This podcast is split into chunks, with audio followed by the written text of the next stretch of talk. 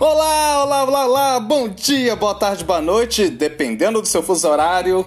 Sejam muito bem-vindos, muito bem-vindas ao seu Impro Podcast Viva a Impro, que tem a locução, criação e produção de eu, Eugênio Macedo, improvisador aqui de BH, e vim para trazer para vocês o seu cafezinho mineiro de criatividade, a sua broinha de fubá de resiliência, o seu pãozinho de queijo de trabalho em grupo. A quebra de rotina é com o Impro Podcast Viva Impro. Então vamos começar o programa de hoje.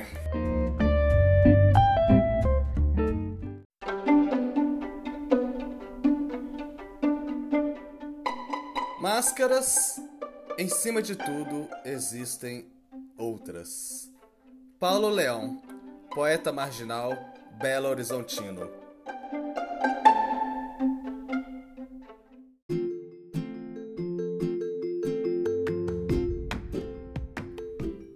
Ainda sobre o carnaval, digamos uma ressaca de carnaval, vamos continuar o assunto máscaras. Agora entrando mais especificamente na impro, na improvisação. Para falar que o Keith Johnston, nosso queridíssimo mestre, criador do sistema impro, este teatrólogo inglês que está ainda vivo morando no Canadá, ele no seu primeiro livro, Improvisação, Impro, Improvisação em Teatro, o último capítulo fala sobre as máscaras. Eu vou pegar aqui um trecho do texto da Teresa Robbins Dudek, que é a biógrafa do Keith Johnston. Chama-se Keith Johnston, uma biografia crítica. A tradução da Patrícia Borba Abitabelli, Carolina Vidal. Keith acredita que a educação ocidental não é só responsável por suprimir a imaginação, mas também a máscara, por conta da nossa cultura entre aspas, antitranse. E uma máscara, escreveu Keith, é um artifício para conduzir a personalidade para fora do corpo e permitir que um espírito tome conta dele. Bem, o Keith é um ateu e não acredita em espíritos. Portanto, essa é sua forma poética de dizer que a máscara é uma ferramenta através da qual é possível se livrar do eu socialmente construído e dar liberdade ao eu instintivo, sem censura. Para Keith, é simplesmente uma coisa do cérebro. Achamos a máscara estranha porque não entendemos o quão irracionais são as nossas respostas. As coisas. A sua face, escreveu Keith. E não nos damos conta de que muitas das nossas vidas se passam em estado de trânsito, transe, absorvidos. Com frequência, chamamos momentos de transe algo como estar no mundo da lua ou sonhar acordado ou inspiração. Artistas inspirados, atletas e mesmo crianças estão frequentemente no momento presente, permitindo um espírito de brincadeira ou que algo além do intelecto assuma o controle. Para Keith, o trabalho com máscara é outra técnica de improvisação muito potente para se chegar à parte imaginativa, criativa e infantil da mente. É como se toda atividade espontânea o trabalho com máscaras tem o potencial de ser terapêutica por causa da intensa abreação envolvida. Psicólogos usam o termo abreação com sentido de uma liberação ou descarga de energia emocional, logo após a recordação de uma memória dolorosa que estava reprimida. Pode ocorrer espontaneamente ou durante psicoterapia, especialmente sob hipnose, e pode levar a catarse. O Keith usa o termo abreação no sentido de uma catarse que, come que começa quando o indivíduo finalmente desalgema seus impulsos primitivos. É principalmente por isso que Keith nos lembra mais uma vez no penúltimo parágrafo de Impro. O trabalho do professor é manter o aluno seguro e protegê-lo para que ele possa regredir. Regredir não a um estado deteriorado, mas a um mais corpóreo, intuitivo.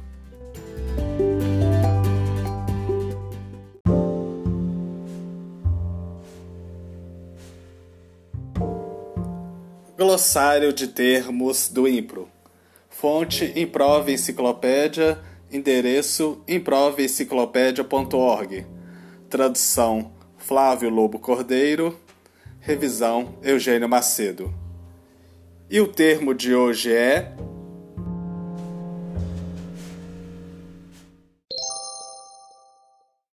pipocar, aceitar a oferta, mas falhar em atuar com ela.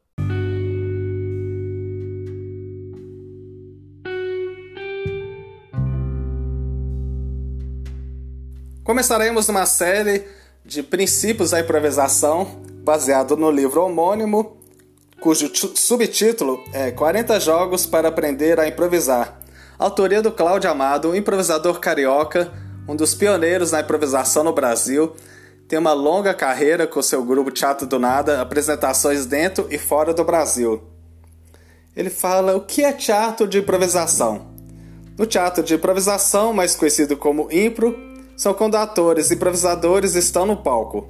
Eles partem de um estímulo dado na hora pelo apresentador ou pela plateia, que pode ser um título, um lugar, um gênero, uma frase. E depois disso, logo em seguida, estão simultaneamente criando e apresentando a cena perante o público, os improvisadores. Estão sem ensaiar e nem combinar nada, sem um texto escrito nem marcação definida, tudo sendo realizado naquele mesmo instante uma criação espontânea que jamais se repetirá. É o desafio seguido de uma solução imediata, pergunta e resposta em uma única chance de resolver a questão. É tudo ou nada, sempre. É por isso que se treina improvisação, para estar sempre o melhor preparado para esse desafio. E existe uma técnica por trás disso.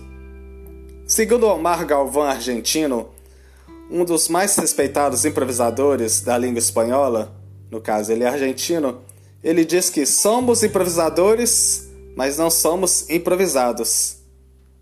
Quem improvisa no palco é escritor, ator e diretor. Tudo ao mesmo tempo. Amedrontador? Talvez. Talvez um pouco no início, mas o caminho é praticar, arriscando e tentando, acertando e errando várias vezes aprendendo com os próprios erros até o medo diminuir.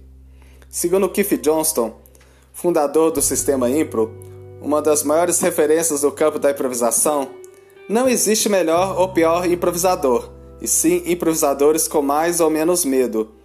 E se falharmos em uma cena, tudo bem, outras virão e teremos aprendido como acertar na próxima. A capacidade de improvisar é inerente ao ser humano. Segundo Charles Darwin, na longa história da humanidade, prevaleceram os indivíduos que aprenderam a colaborar e improvisar de forma mais eficaz. Improvisar faz parte da nossa evolução. Sempre fizemos isto. Mas podemos treinar para improvisar melhor, como um músculo que se exercita e se desenvolve com a prática. Quem pratica improvisação desenvolve habilidades que são essenciais para todo mundo, em qualquer área da atuação comunica-se melhor, pois sabe ouvir com clareza, expressa-se com eficiência, colabora e interage melhor com os outros, trabalhando em equipe, podendo liderar e ser liderado de acordo com o momento. Torna-se mais aberto e receptivo aos pensamentos e propostas dos outros. Tem coragem de arriscar-se aprender com os próprios erros.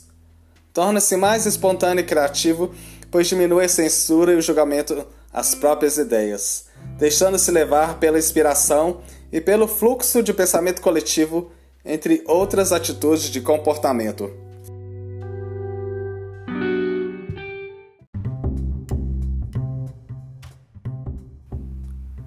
Maravilha, maravilha, já terminou mais um episódio do Viva Impro, esse maravilhoso podcast. Mas semana que vem tem mais. Críticas, sugestões, dúvidas? Mande uma mensagem no meu Instagram, eugênio.macedo.impro11 ou mande um e-mail para eugênio, eoscomédia, arroba gmail.com Eugênio e os Comédia.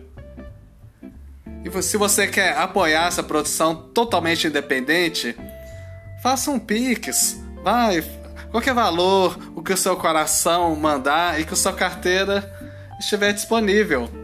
Anote a chave: 31 98894 7197. Um grande abraço a todos e vivam a Impro!